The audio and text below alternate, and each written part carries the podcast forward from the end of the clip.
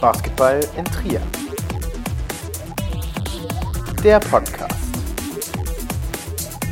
Präsentiert von Supporter.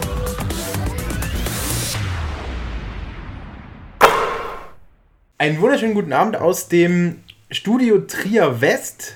Hier ist Supporter mit einem erneuten Podcast. Leider müssen wir sagen, nach der Saison, denn äh, die Playoffs sind für die Gladiators äh, schon beendet. Mit mir im Studio sitzt äh, der Christoph. Hallo. Und statt dem Dennis haben wir uns heute einen Gast eingeladen. Willi Rausch sitzt hier und äh, den begrüße ich ganz herzlich. Hallo Willi. Ich grüße euch auch. Freut uns, dass das geklappt hat. Dennis ist heute äh, unpässlich. Der kann leider nicht.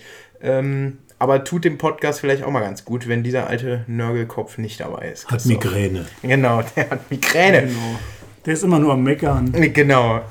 Wir ähm, reden über die Playoffs. Christoph, äh, das war ganz schön bitter, gegen äh, Chemnitz äh, im fünften Spiel auszuscheiden.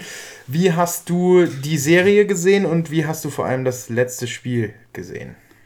Ja, die Serie, das war ja, waren ja mal wieder, wie man es von der Trierer Mannschaft kennt, zwei Gesichter. Daheim total souverän, locker. Ähm, man hat eigentlich nie das Gefühl gehabt, dass die das Heimspiel verlieren können und auswärts entweder schon in der ersten Halbzeit teilweise ein Loch gegraben, aus dem man nicht mehr rauskam, oder jetzt wie im bitteren letzten Spiel dann am Ende völlig den Faden verloren und sich noch abkochen lassen. Diese Auswärtsschwäche, die ähm, man diese Saison gezeigt hat, die hat sich durch die gesamte Saison gezogen, muss man ja so konstatieren. Das ist schon auch äh, eine Sache, ähm, über die wir gleich mal sprechen müssen, auch mit Willi dann. Und ähm, aber insgesamt war man nicht chancenlos. Also ich glaube, gerade Spiel 3, ähm, vom fünften Spiel jetzt auch mal abgesehen, wo man eigentlich die gesamte Zeit geführt hatte, aber schon Spiel 3 hätte eigentlich nicht verloren gehen dürfen. Dass man Spiel 1 in der Hölle von Chemnitz vielleicht ähm, aus der Hand gibt, fand ich jetzt gar nicht so dramatisch. Auch dort war man auch, hatte man äh, alle Chancen. Aber Spiel 3, also wenn ich da an den letzten äh, Spielzug von Simon denke, das war schon äh, dramatisch. Ja, wie gesagt, man hat es einfach nicht geschafft, äh, dann letztendlich die, äh, ja, die letzten paar Funken, die man noch braucht, um so ein Spiel zu gewinnen, dann aufs Parkett zu bringen. Und ja, man hat einfach leider keinen großen Lernprozess dann doch irgendwo gesehen, weil man immer wieder die gleichen Fehler gemacht hat, dann oft äh, ja, Verzweiflungswürfe genommen hat. Und ja, das war insgesamt sehr, sehr bitter, weil wenn man jetzt sieht, wie Chemnitz gerade die Serie gegen ähm, Gotha dominiert, da hätte durchaus zumindest der sportliche Aufstieg gelingen können. Natürlich weiß man, dass sie es sehr, sehr wahrscheinlich nicht wahrnehmen oder wahrgenommen hätten. Aber äh, wie gesagt, sehr bitter. Mhm. Wie siehst du das ähm, abschließend? Die Personalentscheidungen insgesamt äh, während den Serien, also ich fand es zum Beispiel sehr interessant zu sehen, dass man das Playoff-Duell äh, insgesamt im letzten Spiel verliert und dann trotzdem Joey van Segeren die gesamte Zeit auf der Bank sitzt in der zweiten Hälfte. Ähm, fand ich dann doch interessant und spannend, aber vielleicht auch Marco typisch, der quasi so eine klare Linie fährt nach dem Motto, wenn ich den Eindruck habe, jemand bringt seine Leistung nicht, dann bleibt er eben sitzen. Ja, das Problem an Joey van Segeren ist, ähm, dass er immer auf den Block geht und dann und teilweise wirklich seine äh, Gegenspieler auch vorbeilässt und dann die ans Brett zu nageln. Und ja, das hat Marco scheinbar wahrgenommen und entsprechend darauf reagiert. Das ist dann letztendlich doch zu wenig, vor allem wenn man offensiv nur einen ähnlichen Output hat wie Kilian Dietz. Kommen wir zu unserem Gast. Willi Rausch ist da, der ähm, Grand Gentleman des Trierer Basketballs. Das kann man sicher äh, mit Fug und Recht so behaupten. Willi, ähm, zu Beginn, um dich ein bisschen vorzustellen und um dich hier einzuführen in unserem Podcast, haben wir uns ein paar Kurzfragen ausgedacht. Leg los. Voller Name. Äh, Willi Rausch. Alter? Äh, Im nächsten Monat schon doppelt so alt wie er zwei oder so. Position, Beruf? Äh, freier beruflicher Journalist. Basketball in Trier ist? Für mich eine Herzensangelegenheit. Der beste Basketballer, der je in Trier gespielt hat, ist. Da bin ich zwiespältig. Darf ich zwei Namen nennen? Äh, das ist einmal Sage Babkov und das andere ist Bernard Thompson. Ich schaue die Gladiators, weil. komme ich zurück auf deine Eingangsfrage, weil Basketball in Trier immer noch für mich eine Herzensangelegenheit ist. Die Geldfee aus Luxemburg ist für mich Wahlweise eine Toilette in Memoriam Michael Lang oder ein Phantom. Ich schaue positiv in die Zukunft des Trierer Basketballs, weil. Darauf fällt mir nichts ein. Steile These zu Beginn. Ähm, Willi, ganz kurz aber erstmal wollen wir dich einklinken in die Diskussion, die wir gerade hatten. Wie hast du die Serie gegen Chemnitz gesehen, insgesamt ähm, die Playoffs der Gladiators und die Leistung? Ja, ähnlich, ähnlich wie Christoph. Also ich sage ganz klar, diese Serie hätte man gewinnen können, wenn nicht sogar gewinnen müssen. Äh, dass man so ein Leistungsgefälle hat zwischen Heimspielen und Auswärtsspielen, äh, kann ich eigentlich plausibel nicht nachvollziehen. Unabhängig davon, dass mir insgesamt ähm, so ein bisschen Variabilität gefehlt hat. Äh, in der Offensive sehr oft eindimensional. Für mich viel zu dreierlastig das Spiel. Viel zu selten äh, das Inside-Spiel forciert, deswegen auch sehr wenige Freiwürfe und die dann meistens noch versemmelt. Also ähm, da war sicher viel, viel mehr drin. Warum das dann letztendlich nichts geworden ist, kann ich nicht beurteilen. Hat die Mannschaft das nicht umgesetzt, was man ihr gesagt hat? Oder ist es ihr nicht gesagt worden? Das kann ich natürlich nicht beurteilen. Hm.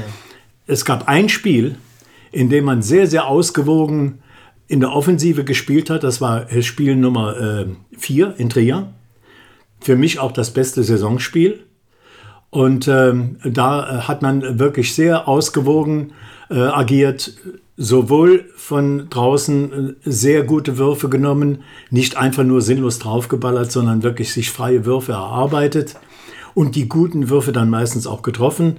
Äh, ein gutes Inside-Spiel gehabt und vor allen Dingen, was in der ganzen Saison äh, für mich äh, ja schon fast Seltenheitswert hatte, man ist gute Fastbreaks gelaufen.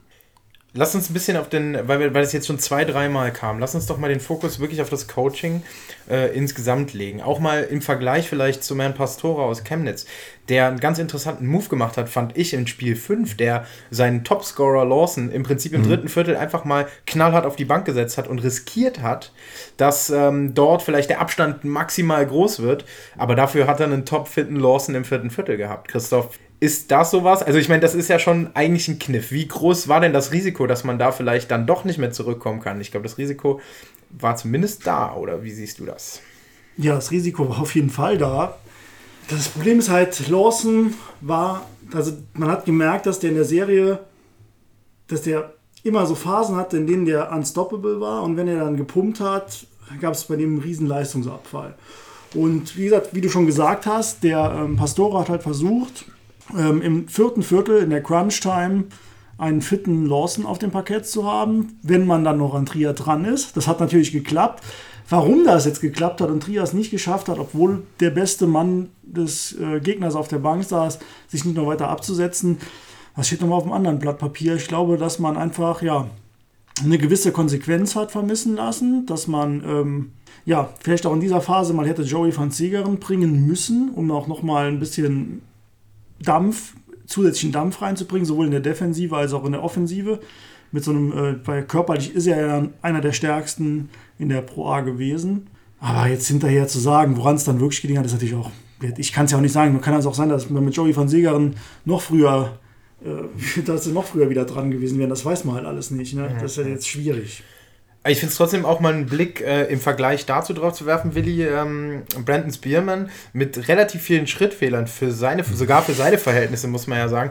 Ähm, der ansonsten eine Top-Serie, wie ich finde, gespielt hat. Also dem, dem das jetzt irgendwie äh, anzukreiden, wäre vielleicht der falsche äh, Weg. Aber ich habe mir da zumindest habe ich mir gedacht, puh, ein Brandon, der vielleicht so ein bisschen auch gedanklich total überpaced, ein bisschen nervös ist und deswegen Schrittfehler produziert, wäre da vielleicht auch die Möglichkeit gewesen, Willi, äh, den da nochmal abkühlen zu lassen auf der Bank und zu sagen, ich äh, riskiere das und ähm, nehme den einzigen Spieler, der zum Korb zieht, raus?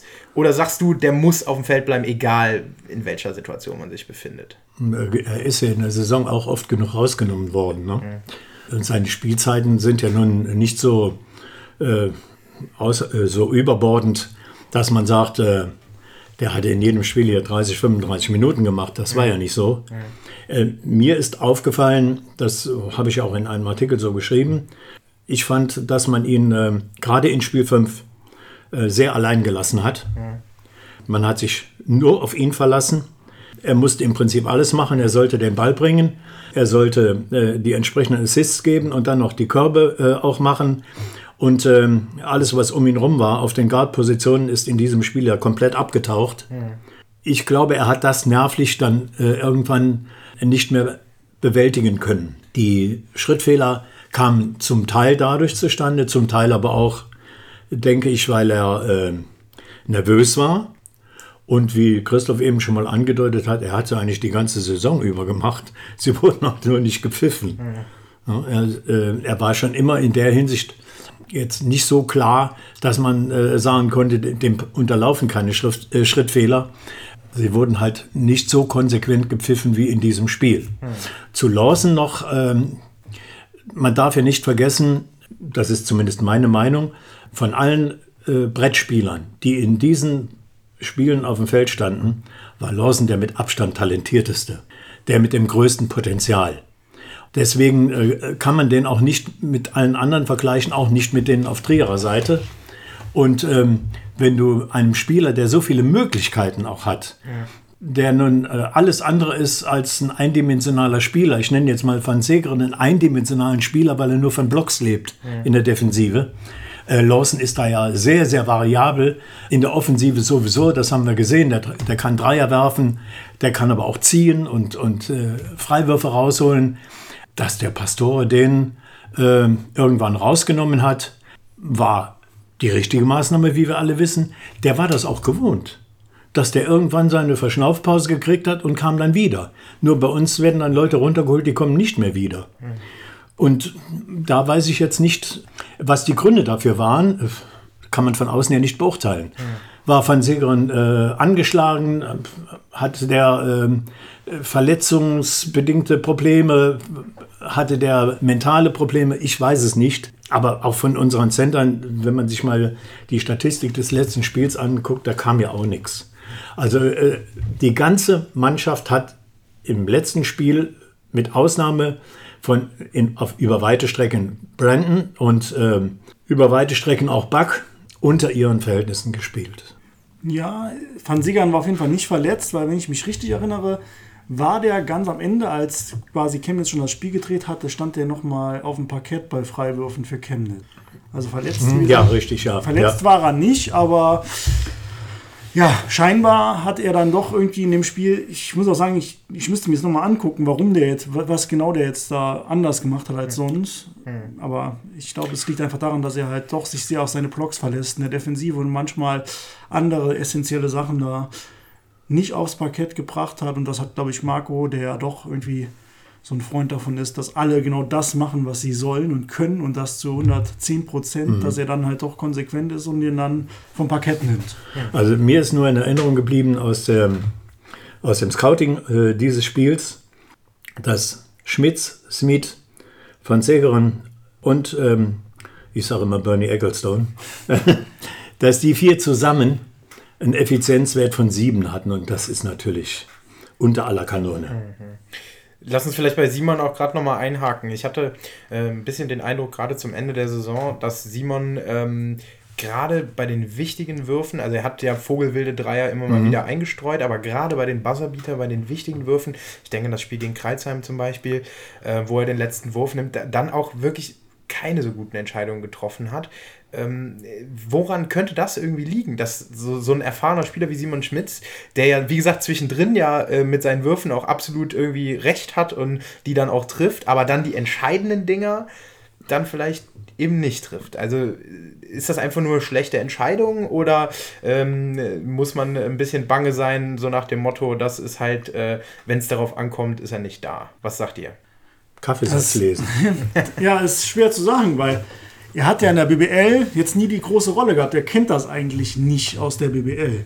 So, und jetzt in den Playoffs in der Pro A, weil die Spieler, die müssen ja davon ausgehen, wir gehen hoch, wir wollen aufsteigen, weil wie es gibt ja, wie, wie hat jetzt einer bei Chemnitz geschrieben, sowas, das ist ein sportlicher Wettbewerb. da gibt es kein, für, für einen Sportler gibt es keinen, oh, wir steigen ja eh nicht auf, ich gebe jetzt nur 80 Prozent oder so, ist ja egal, wenn wir verlieren, sondern die geben immer alles. So. Und Simon Schmitz war in der BBL immer ein Rollenspieler mhm. und da gab es immer einen Amerikaner, der das gemacht hat, was er jetzt machen soll. Mhm. So. Und ich denke mir einfach, dass das für ihn jetzt eine neue Situation ist, in die er vielleicht erstmal reinwachsen muss. Mhm. Und vielleicht kann er es auch nicht, aber das werden wir erst erfahren, wenn er jetzt noch ein paar Mal wenn es drauf ankommt, äh, die Pille in die Hand kriegt und ja. Das ist ja das Problem fast aller deutschen Einser, ne? Ähm, mit Ausnahme Per Günther. Äh, aber äh, und Heiko Schaffhardt. Ja. Fast alle deutschen Einser haben ja einen Amerikaner vor der Nase und äh, sind von daher nicht gewohnt, in der Crunch-Time die richtigen Entscheidungen zu treffen. Das war früher schon so, das ist immer noch so. Wie gesagt, löbliche Ausnahme Per Günther. Pascal Roller vielleicht? Damals Pascal Roller, ja, der, der das auch gewohnt war und deswegen auch konnte. Mhm. Äh, dem man aber auch schon früh, als er noch in Freiburg gespielt hat, als 19-, 20-Jähriger schon diese Verantwortung übertragen hat. Aber das, äh, dafür ist auch nicht jeder gemacht. Ob das beim Simon so ist, kann auch ich nicht beurteilen. Wir müssen auf jeden Fall konstatieren, Spiel 5 ging verloren. Wir haben, ähm, wir sind ausgeschieden, also die Gladiators sind ausgeschieden aus den Playoffs. Äh, am Ende hat vielleicht auch der Recht, der das, äh, der die Serie gewinnt, äh, auch wenn es knapp war. Und äh, Chemnitz meines Erachtens nicht, ähm, äh, zumindest über die Serie gesehen, nicht besser war als die nee. Trierer, vor allem basketballerisch nicht. Äh, haben sie sich dann schon sehr auf Lawson verlassen. Aber jetzt gegen Gotha zeigen sie, dass da echt Potenzial in der Mannschaft ist. Also das war schon, gerade jetzt äh, das erste Spiel fand ich schon beeindruckend, wie die ähm, da losgelegt haben, wie die Feuerwehr. Aber vielleicht tut auch die, die Heimstärke äh, ein bisschen ihres dazu. Die ähm, Chemnitzer haben schon gut Welle gemacht. Also äh, vorher bei schönen Dank, äh, währenddessen bei schönen Dank und wenn die Spiele dann da waren, das war schon beeindruckend und ähm, am besten hat man es, finde ich, an, an Buck gesehen, der dann äh, bei den Freiwürfen am Ende dann auch einen nicht trifft und sich vielleicht auch ein bisschen hat beeinflussen lassen, obwohl er so ein erfahrener Recke ist, der schon viel, viel mitgemacht hat. Aber ich glaube, das war schon auch nochmal ein Faktor. Lasst uns, ähm, nachdem wir jetzt ja sehr ausführlich über die äh, Playoffs geredet haben, lasst uns vielleicht die gesamte Saison kurz in den Blick nehmen. Willi, dein Statement, wie gehst du aus der Saison raus? Negativ oder positiv? Immerhin die Playoffs haben wir erreicht.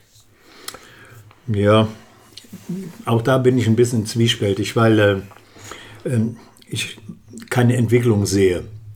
Ähm, nicht nur, weil wir in den Playoffs eine Runde früher raus sind, sondern ich sehe insgesamt äh, keine Entwicklung, taktisch, spielerisch, auch vom Personal her da ist nichts passiert. Die Mannschaft spielt noch genauso wie in der Saison davor. Die Ergebnisse sind genauso wie in der Saison davor. Man äh, muss sich das Rot im Kalender anstreichen, wenn mal ein Auswärtsspiel gewonnen wird. Zu Hause ist man in der Regel äh, sicher, in vielen Spielen sogar souverän. Das ist eine Bilanz, die ist okay. Zwei, drei Spiele in der Saison zu Hause können verloren gehen. Aber äh, vier Auswärtsspiele gewinnen von wie viel waren es? 17 oder 18 ist natürlich ein bisschen dünn. Mhm. Und äh, dann zum, was ich eben habe anklingen lassen, taktisch und spielerisch. Wir machen immer noch das, was wir im letzten Jahr gemacht haben, oder die Mannschaft macht immer noch das, was sie im letzten Jahr gemacht hat, überwiegend nach vorne laufen, Dreierballern. Weiß ich nicht, ob das so der Weisheit letzter Schluss ist. Ich weiß auch nicht, ob es der Weisheit letzter Schluss ist, zu sagen, wir spielen nur Manndeckung. Das mag ja lobenswert sein, aber wozu gibt es das taktische Mittel einer Raumdeckung, wenn ich es nicht anwende? Und es gibt mit Sicherheit Spielzüge des Gegners, auf die man mit einer Raumdeckung besser antwortet als mit einer Manndeckung. Und dann äh, kann ich diese Ausschließlichkeit einfach nicht nachvollziehen. Ja. Äh, warum mache ich nicht mal, und wenn es nur ist, um den Gegner zu verwirren, für zwei, drei Minuten eine Raumdeckung. Und dann sehe ich ja mal, was passiert. Aber äh, das wird also kategorisch ausgeschlossen, kann ich nicht nachvollziehen. Und ähm, ja, also so manche anderen Sachen verstehe ich auch nicht. Hatten wir in dieser Saison, glaube ich, mal die Sache mit dem technischen Foul.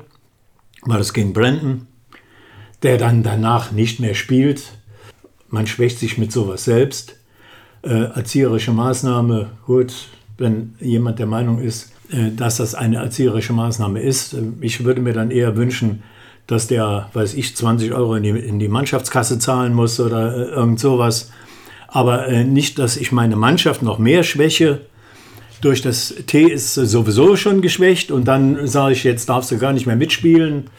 Kann ich nicht nachvollziehen und ich weiß auch nicht, ähm, was da der tiefere Sinn sein soll. Christoph, ein Satz. Bist du, äh, gehst du negativ oder positiv aus der Saison? Grundsätzlich. Ich sag mal so, mit dem, was Marco Vandenberg aus dem Spielermaterial geholt hat, da gehe ich positiv aus der Saison, weil ich finde, die Mannschaft hat das Maximum von dem erreicht, was ich hier spielerisch zutraue, von dem äh, Spielermaterial her. Aber da gibt es natürlich auch den Punkt, warum haben wir dieses Spielermaterial? Ja, man hat natürlich dann mit äh, Pablo Coro, Joey, der dann offensiv halt keinerlei Output liefert oder selten offensiven Aus Output liefert, der dann auch natürlich mit, mit klar muss man auch wieder re revidieren oder einschränken, weil er natürlich auch drei Gehirnerschütterungen hatte und noch eine Verletzung. Ich weiß nicht mehr genau, was das war. Was hat er noch gehabt? Oder waren es nur Gehirnerschütterungen? Ich glaube auch irgendwann muskulär irgendwas. Ja. Das waren halt Verpflichtungen, das waren Wunschspieler von Marco Vandenberg. Dafür ist er natürlich auch verantwortlich. Deshalb muss man das immer, ich sag mal so, was er aus dem Team rausgeholt hat, war gut wie das Team zusammengestellt war, was er jetzt auch scheinbar auch selber gemerkt hat, war weniger gut. Danke äh, für diese wunderbare Überleitung, denn das wäre jetzt auch unser nächstes Thema. Wir schauen in die Zukunft und müssen da ja konstatieren, dass äh, die Gladiators äh, einen personellen Umbruch, vor allem im Vergleich zum letzten Jahr, wo man den Kern der Mannschaft zusammenhalten konnte oder wollte, je nachdem, wie man es argumentieren möchte. Jetzt kommt es zum personellen Umbruch, ähm, nicht nur im Kader, sondern auch zum Teil in der Geschäftsstelle, muss man ja auch so sagen. Ähm, zunächst, äh, Christoph, ich habe da jetzt so ein bisschen rausgehört, du bist da nicht so unglücklich drüber, auch wenn man mit äh, Jack Eggleston, den man jetzt abgibt, äh, vielleicht auch einen ganz guten Kerl verliert, ähm, der auch beliebt war bei den Trainerfans, hat man ja an den Reaktionen auch gesehen. Darüber hinaus Pablo Coro, Joey von Segerin sind nicht mehr dabei. Brandon auf eigenen Wunsch nicht mehr dabei. Der wird sich in der BBL versuchen oder will zumindest äh, sich in der BBL versuchen. Christoph, äh, sag mal deine Einschätzung zu diesen Kaderentscheidungen. Ich, also ich finde es auch deswegen so interessant, weil es eben ja die Wunschspieler von Marco waren. Gesteht er sich damit nicht indirekt auch so ein bisschen eigene Fehler ein? Also ist das nicht dann auch so, eine, so, so nach dem Motto, okay, da lag ich nicht richtig? Auf jeden Fall, weil das hat er ja auch in dem Volksfreund-Interview gesagt mit Marek. Da hat er auch gesagt, ich habe den Spieler falsch eingeschätzt, dass er mental äh, so schwach ist. Habe ich nicht gedacht. Das ist jetzt auf Pablo Coro bezogen. Ich finde es aber ganz lustig, weil ich im Moment eigentlich immer alles genau umgekehrt sehe, wie äh, der Großteil der Leute, äh, die bei Facebook äh, kommentieren. Also da war war, da gab es ja den Artikel von Willi, wo ihm halt vorgeworfen wurde, er, äh, er soll seinen Frieden mit dem Trierer Basketball schließen, weil er eben gesagt hat, dass das Spiel in Chemnitz durchaus hätte gewonnen werden können, wenn man äh, vielleicht ein paar Sachen besser gemacht hätte. Und das sehe ich halt genauso. Das ist ja nicht, ein, das ist ja keine boshafte Kritik, sondern er hat nur gesagt, das hätte auch anders laufen können mit ein bisschen Glück oder mit ein bisschen mit ein paar anderen ähm, Impulsen.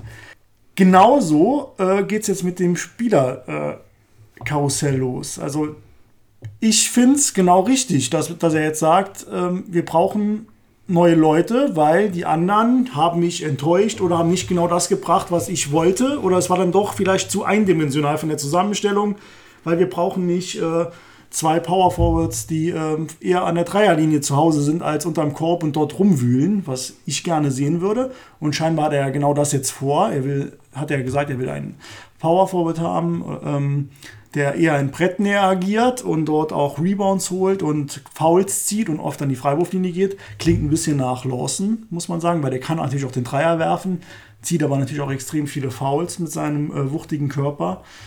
Ja, also ich finde es gut, weil man muss natürlich nach so einer Saison, wenn man einen Schritt weitergehen will, man kann natürlich sagen, wir behalten alle, sind alle liebe Kerle. Ist ja auch so. Ich meine, Jack Eggleston, das hört man ja nicht nur, das ist ein ganz, ganz toller Mensch, aber am Ende ist halt doch Basketball ein Business. Und man muss halt gucken, wie kriege ich äh, den nächsten Schritt gemacht und da ist halt keine, kein Platz für Sentimentalitäten. Und ja, ich finde es sehr, sehr richtig, jetzt nochmal zu versuchen, ein bisschen anderen Basketball spielen zu lassen, anderes Personal zu verpflichten. Ob er das auch schafft, das werden wir dann sehen, wenn die ersten Verpflichtungen bekannt gegeben werden oder ob es doch wieder ähnliche Spielertypen sind, die nur anders heißen. Genau, das wollte ich nämlich fragen. Steht denn, ähm, ist denn, Willi, deiner Meinung nach, steht das denn zu erwarten, dass äh, Marco jetzt das reflektiert und eben sagt, okay, ich ändere meine Art und Weise, Basketball spielen zu lassen. Er ist ja schon sehr überzeugt von seiner Philosophie und zieht die auch sehr, sehr konsequent durch. Aber wenn er jetzt sagt, naja, ich habe da vielleicht da und da nicht richtig gelegen, erwartest du, dass er dort jetzt eine Kehrtwende macht und vielleicht dann eben äh, sagt, ich äh, verpflichte doch äh, ähm, einen Amerikaner, der mein Go-To-Guy ist, dem ich den Ball in die Hand drücken kann, wie es Dwayne am Anfang äh, ähm, äh, im ersten Jahr war, was er ja vor der Saison kategorisch ausgeschlossen hat, vor der, vor der, der jetzt zu Ende, die jetzt zu Ende gegangen ist, hat er gesagt, wir brauchen eben keinen Go-To-Guy, sondern jeder soll Verantwortung übernehmen. Was glaubst du? Ist es zu erwarten, dass Marco seine Philosophie so anpasst? Waren ziemlich viele Fragen auf einmal. Ich fange mal an. Die Quintessenz dieser ganzen Entscheidungen, die jetzt gefallen sind, heißt im Prinzip ja gewogen und zu leicht befunden. Die, die jetzt gehen mussten, waren seine Wunschspieler und die haben nicht das gebracht, augenscheinlich, was er sich erhofft hat. Was aber nicht heißt, dass er seine Philosophie ändert. Das kann ja sein, dass er wieder genau diese Spielertypen sucht, die halt dann nur seine Anforderungen effizienter umsetzen. Dass er seine Philosophie ändert, glaube ich eigentlich eher nicht. Ähm, aber dass man keinen Go-To-Guy äh, braucht, kann ich nicht nachvollziehen, weil nur mit Indianern gewinnst du nichts. Du brauchst auch einen oder zwei Häuptlinge. Die erfolgreichsten Trierer Zeiten gingen immer nur mit Häuptlingen und die gehen bei allen Vereinen nur mit Häuptlingen.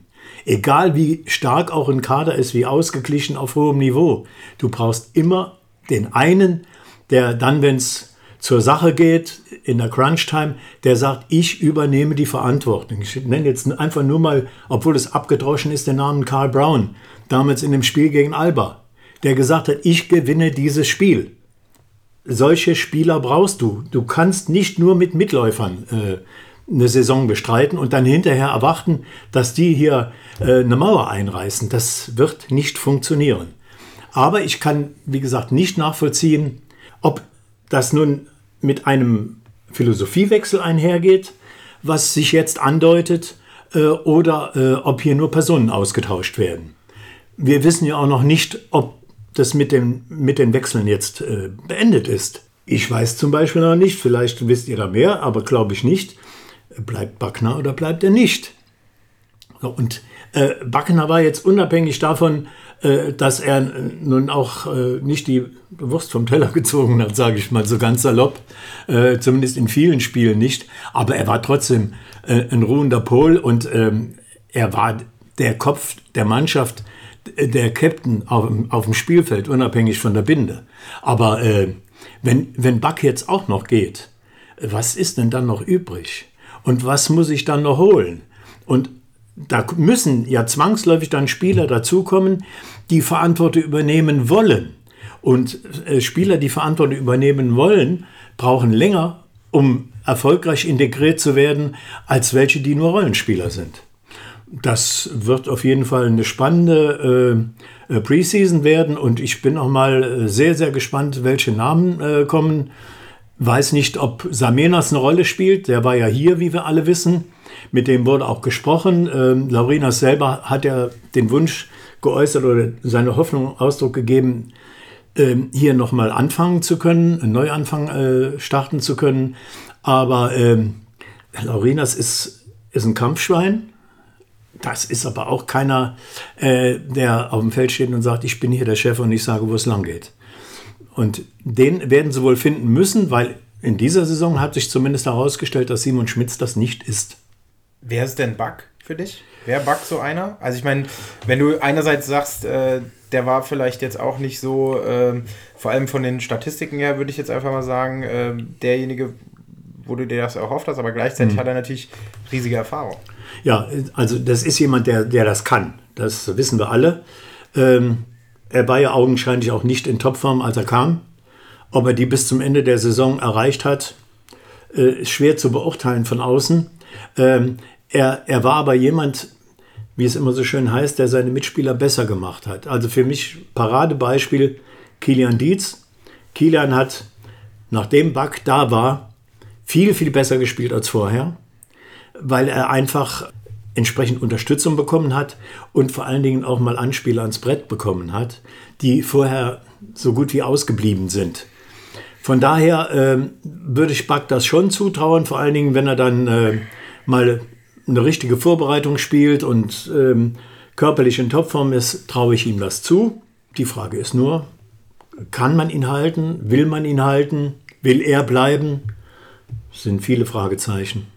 Und ich äh, füge noch zwei hinzu, Christoph, und sage, Johannes Joos und Thomas Grün wurden gehalten. Ihnen wurde bescheinigt, auch gerade jetzt äh, am Ende der Saison, dass sie eine Entwicklung durchgemacht haben. Ähm, man hat es ja auch punktemäßig gesehen. Bei Thomas fielen plötzlich mehr Punkte als am Anfang der Saison. Auch äh, JJ hat dann in einem Spiel wirklich auch mal, ich glaube, die, was hat er gemacht? 26 Punkte oder so. 21. 21 Punkte, wo er richtig ähm, äh, losgelegt hat und vielleicht auch gezeigt hat, was er kann. Christoph, aber die Schonzeit ist vorbei, äh, wenn man jetzt ins zweite Jahr geht. Wie viel Verantwortung kommt auf die beiden jungen Kerls jetzt zu? Was? Das ist wirklich eine gute Frage. Ja, also Johannes Joos muss auf jeden Fall eine Schippe drauflegen, weil ich finde, insgesamt war das trotz des guten Spiels in Baunach, wo er dann aber gegen eine wirklich sehr ersatzgeschwächte Mannschaft gespielt hat, die ohne äh, wirkliche Brettspiele angetreten ist. Da war kein Kratzer dabei das war schon ziemlich wenig für jemanden, der mit solchen Vorschusslorbeeren hingekommen ist. Der muss auf jeden Fall sehr hart an sich arbeiten, damit er äh, Marco weiter von sich überzeugt, weil Marco doch sehr, sehr konsequent ist und auch dann diese Entwicklung erwartet und dass man ja, sich auch entwickeln will. Klar, er hat schon einen kleinen Schritt nach vorne gemacht, aber andererseits muss ich auch sagen, das habe ich auch letztens schon mal mit Dennis diskutiert, der hat ähm, auch schon bei ähm, Kirschheim so Phasen gehabt, wo man gedacht hat, oh, jetzt kommt der Durchbruch und danach ist er wieder komplett abgetaucht. Und genau das hat er hier in Trier auch gemacht. Er hat ab und zu schon so andeutet, hat er angedeutet, dass er wirklich Talent hat. Und dann im nächsten Spiel war wieder nichts mehr von ihm zu sehen. Und er muss halt diese Tal, Täler, die er dadurch äh, wandert, die muss er halt komplett mal, oder zumindest zum großen Teil aus seinen Performances rausbekommen. Weil äh, mit drei, vier guten Spielen im Jahr wird man halt kein guter Pro A-Spieler. Und ein BBL-Spieler ist recht nicht. Nee, das sowieso nicht. Davon ist er aktuell ganz weit entfernt. Außer vom Körper. Aber ja, den hat er ja schon immer. viele, viele Fragezeichen, die wir vor die nächste Saison äh, setzen müssen. Eine andere Sache, die wir eben kurz angedeutet haben, auch im Office tut sich einiges. Stefan Kölbel als Pressesprecher ist nicht mehr dabei. Man ähm, hat nach wie vor noch keinen Manager. Ähm, und es ist auch fraglich, ob man einen bekommen wird. Willi, du mit deiner ganzen Basketballerfahrung, wie schätzt du das ein? Wie wichtig wäre das? Oder glaubst du, dass das ähm, mit der Vorgehensweise, wie man jetzt auch den Rest der Saison bestritten hat, das war ja quasi die halbe Saison, Michael Lang war beratend noch dort, aber ohne sozusagen Mann, der, der sich auch pressemäßig ins Steuer und in den Wind stellt. Als Manager, glaubst du, man, dass man so in die nächste Saison gehen wird oder glaubst du, dass da Achim schon auch auf der Suche ist? Ich würde mir wünschen, dass man wieder jemanden installiert, ähm, der das hauptamtlich macht, weil äh, halte ich für mindestens genauso wichtig wie einen guten Spieler zu verpflichten, weil ähm, der muss die, die Grundlage, für die Grundlage sorgen, äh, indem er äh, Geld beschafft, indem er für eine vernünftige Außendarstellung sorgt. In dem Zusammenhang fand ich auch Stefan Kölbe unheimlich wichtig. Denke ich, habe ich auch deutlich gemacht, wie wichtig er in meinen Augen für Trias Basketball gewesen ist in den zwei Jahren, die er hier war.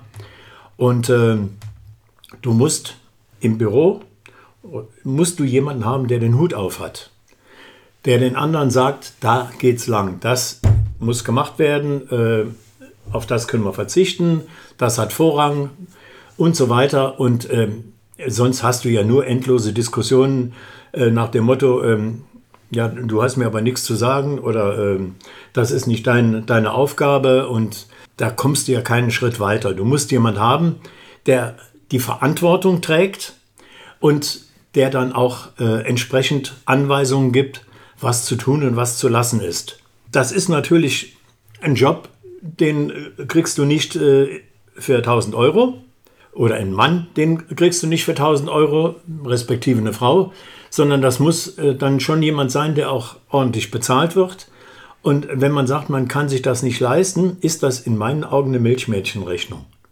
Wenn du einen guten Spieler haben willst, für den legst du auch, weiß ich nicht wie viel, äh, kenne die Obergrenze bei den Gladiators nicht, äh, da legst du auch 3.000, 4.000 auf den Tisch und dann erwartest du von dem was. Und dasselbe ist bei jemand, ähm, der die Geschäftsführung macht oder ähm, von mir aus auch nur den Geschäftsstellenleiter, äh, der muss ordentlich bezahlt werden und dann kannst du von dem auch was verlangen. Wobei ich immer noch nicht weiß, warum das mit Mailvis nicht geklappt hat. So schnell wie der kam, war der auch wieder weg und äh, niemand hat uns aufgeklärt, was da wirklich passiert ist. Gab ja noch andere Personalien im Laufe der abgelaufenen Saison, die auch so seltsam verlaufen sind. Ich, das, kann, das können äh, Außenstehende nicht beurteilen, was das für Vorgänge sind, die das beeinflusst haben. Aber ähm, wenn man langfristig oder auch nur mittelfristig diesen Aufwärtstrend, der ja immer propagiert wird, den ich aber so richtig noch nicht sehe, wenn man den wirklich umsetzen will, dann geht das nur mit Hauptamtlichen. Mit Ehrenamt allein machst du da nichts. Ja, sehe ich eigentlich genauso, weil wenn du irgendwann wieder zurück in die BBL willst, dann brauchst du, dann musst du ja auch langsam mal Strukturen dafür schaffen. Weil die schaffst du ja nicht in der Off-Season, wenn du aufgestiegen bist und sagst, ach ja, jetzt wollen wir wieder rauf. Und dann stellst du ja nicht einfach mal sieben hauptamtliche Leute ein, sondern du musst ja schon peu à peu gucken, dass du den ganzen Verein äh, auf so eine Basis stellst, die, den, die die Diskrepanz zwischen Pro A und BBL nicht ganz so unüberwindbar erscheinen lässt. Und wenn du natürlich nur Ehrenamtler hast, dann ist die BBL immer meilenweit entfernt, weil in der Offseason einfach mal sieben hauptamtliche Leute ja. zu finden, das ist natürlich ein Schritt, der der ist unglaublich groß. Ja, das ist nicht machbar. Das, kannst, das ist wirklich nicht machbar. Vor allem, wenn du dann noch äh, sehen musst, dass du auch den Spielerkader gehörig verstärken musst, weil natürlich auch die spielerische Diskrepanz zwischen BBL und Pro A doch ziemlich eindeutig ist, wenn man jetzt jahrelang die BBL verfolgt hat und jetzt in der Pro A zuschaut. Und die Schere geht ja immer weiter auseinander. Ich meine, es sind ja jetzt wieder die Zulassungskriterien äh, verschärft worden. Und normalerweise musst du die Hände über den Kopf zusammenschlagen, wenn du dir vorstellst, Trier soll irgendwann nochmal erste Liga spielen. Würde ich mir sehr wünschen. Nur, wie soll das funktionieren? Du, du brauchst einen Etat von mindestens 1,6 Millionen. Du brauchst äh, eine Trainingshalle, die dir permanent zur Verfügung steht. Du brauchst, äh, wie der Christoph sagt, sieben Hauptamtliche. Du kannst ja jetzt nicht auf die Straße gehen und sagen, hier, wir haben sieben Jobs für euch, fang mal an. Und die wissen überhaupt nicht, worum es geht das, die Leute müssen sich ja einarbeiten. Ähm, der Einzige, der damit Erfahrung hat, ist unser Trainer, der schon mal erste Liga trainiert hat, und, der, und unser Aki, der 30 Jahre auf höchstem Niveau massiert hat. Aber Jetzt bin ich mir nicht mehr ganz sicher. Ist bei den sieben Hauptamtlichen, sind da eigentlich schon die drei, ähm, die für die Jugendförderung, also die Trainer, sind die da schon eingerechnet, ja. Das heißt ja. vier in, im Office und drei ja. Trainer. Das ist halt echt schon ein riesen äh, Batzen Geld, der man da haben muss. Ja, Vor allem, man kann ja nicht einfach irgendjemanden da von der Straße holen, sondern ja. es sollen ja auch Leute sein, die den Verein dann auch weiterbringen. Und man kann ja nicht sagen, hier der Horst Dingens, der macht jetzt hier den Jugendkoordinator. Geht ja nicht. Nein, die, die müssen ja auch, äh, die müssen sich nicht nur in der Liga auskennen und natürlich im Basketball sowieso. Selbst wenn du Leute findest, die Ahnung vom Basketball haben und die sich schon ewig damit beschäftigen, ähm, denen fehlt ja zum Beispiel komplett das Netzwerk. Äh, die stehen ja erstmal äh, für sich alleine und müssen erstmal anfangen, sich zu orientieren. Und wenn die nicht zumindest schon mal in der, in der zweiten Liga zugange waren äh, und äh, da ihre äh, Kontakte geknüpft haben und, und äh, das fängt bei der, bei der Presse an. Jetzt sind wir hier in Trier ja nun äh, sehr überschaubar, was Presse angeht, aber ähm, du musst ja dann auch äh, die auswärtige Presse bedienen. Äh, das fängt damit an, dass du ähm, zu anderen Vereinen richtig intensive Kontakte pflegen musst, dass du weißt, wen muss ich anrufen, wenn ich das und das brauche oder wenn ich über das und das reden will. Also wer ist bei der BBL für was zuständig. Und als neuer Mann oder als neue Frau fängst du erstmal damit an, du rufst irgendwo an und stellst dich mal vor. Dann, dann geht es ja schon mal los. Ne? Dann fragst du dich dann durch und das ist, das ist nur machbar, wenn du auch das aufbaust. Das muss kontinuierlich nach vorne gehen, genauso wie du eine Mannschaft aufbauen musst. Äh, wir, wir haben es ja jetzt gesehen, äh, letztes Jahr Fechter, jener Fechter geht sang- und klanglos unter in der Bundesliga, obwohl die von der Administration her ja bereits gut aufgestellt waren. Aber der Kader von denen, der im letzten Jahr ja noch äh, die Liga gerockt hat, hat ja null Chance gehabt in der Bundesliga. Und daran kann man dann ermessen, wie groß dieser Schritt ist. Und die Schere geht immer weiter auseinander. Jetzt haben wir genau das gemacht, wo, ähm, vor wir immer ein bisschen eine Sorge hatten, nämlich ein sehr, sehr, sehr dunkles Bild des Trierer Basketballs gezeichnet. Deswegen haben wir uns ja überlegt, zusammen mit Dennis auch, äh, dass wir am Ende eines jeden Podcasts jetzt äh, eine schöne neue Kategorie einführen, nämlich äh, die, dass wir am Ende äh, alle nochmal was Positives sagen, was uns positiv in die Zukunft blicken lässt. Ja, wir gehen hier ganz äh, Waldorf-Kindergartenmäßig da, daran. Aber jetzt mal ganz im Ernst, Christoph, ähm, warum melden wir nicht einfach direkt den Spielbetrieb ab und sagen. Weil die Pro A auch schön ist. Wenn man sich halt damit abfindet und langsam aufbaut, nur dann soll man jetzt wirklich auch aufhören, von Aufstieg zu sprechen, weil das ist einfach, da kann man doch einfach klipp und klar sagen, wir können nicht aufsteigen. Wir versuchen, so wie viele Vereine das halt in der Pro A machen müssen, weil sie vielleicht eine zu kleine Halle haben für die BBL und niemals aufsteigen können. Nur was bringt es von Aufstieg zu reden, wenn ich einfach im Hintergrund die Strukturen nicht schaffe? Das macht einfach keinen Sinn. Man muss jetzt sagen, Pro A, die Zuschauer, immer mehr Zuschauer gewinnen, das machen sie aktuell. Jetzt seit Bug da ist, sieht man ja schon eine äh, gehörige Entwicklung nach oben. Und ja, Zuschauer gewinnen, langsam im Hintergrund den Verein ausbauen und dann vielleicht irgendwann sehen wir uns wieder in der BBL. Willi, ähm, was macht dich richtig, richtig heiß auf die nächste Saison? Worauf hast du Lust? Ich habe Lust darauf, einen anderen Basketball zu sehen. Was mich freut, ist, dass ähm, die Gladiators trotz des Abstiegs in die zweite Liga, ich rede halt immer noch von dem äh, Vorgänger TBB äh, als der Mutter dieses Vereins, äh, und insofern war es ja dann ein Abstieg in die zweite Liga zu müssen, dass die Gladiators trotzdem immer noch die Sportart Nummer 1 in der Stadt sind. Die Zuschauerzahlen sind deutlich besser als die von der Eintracht. Das ist schon mal eine sehr, sehr positive Geschichte. Das muss man auch so nach außen transportieren, dass das äh, mit um die 2000 oder wie viel auch immer dann letztendlich über die Saison gesehen der Schnitt sind, dass das durchaus äh, positiv zu werden ist. Das ist auch der harte Kern. Ich glaube, die kommen immer. Äh, selbst äh, wenn die mal wochenlang nichts gewinnen daheim, werden sie immer noch ihre 1800 bis 2000 haben. Wenn sie dann gut spielen, haben wir jetzt gesehen, dann kommen noch über 3000. Im Halbfinals wären es wahrscheinlich noch mehr gewesen. Das ist ja schon mal etwas, worauf man aufbauen kann. Alles andere muss wachsen. Aber man muss dann dieses Wachstum auch zulassen und man muss es fördern.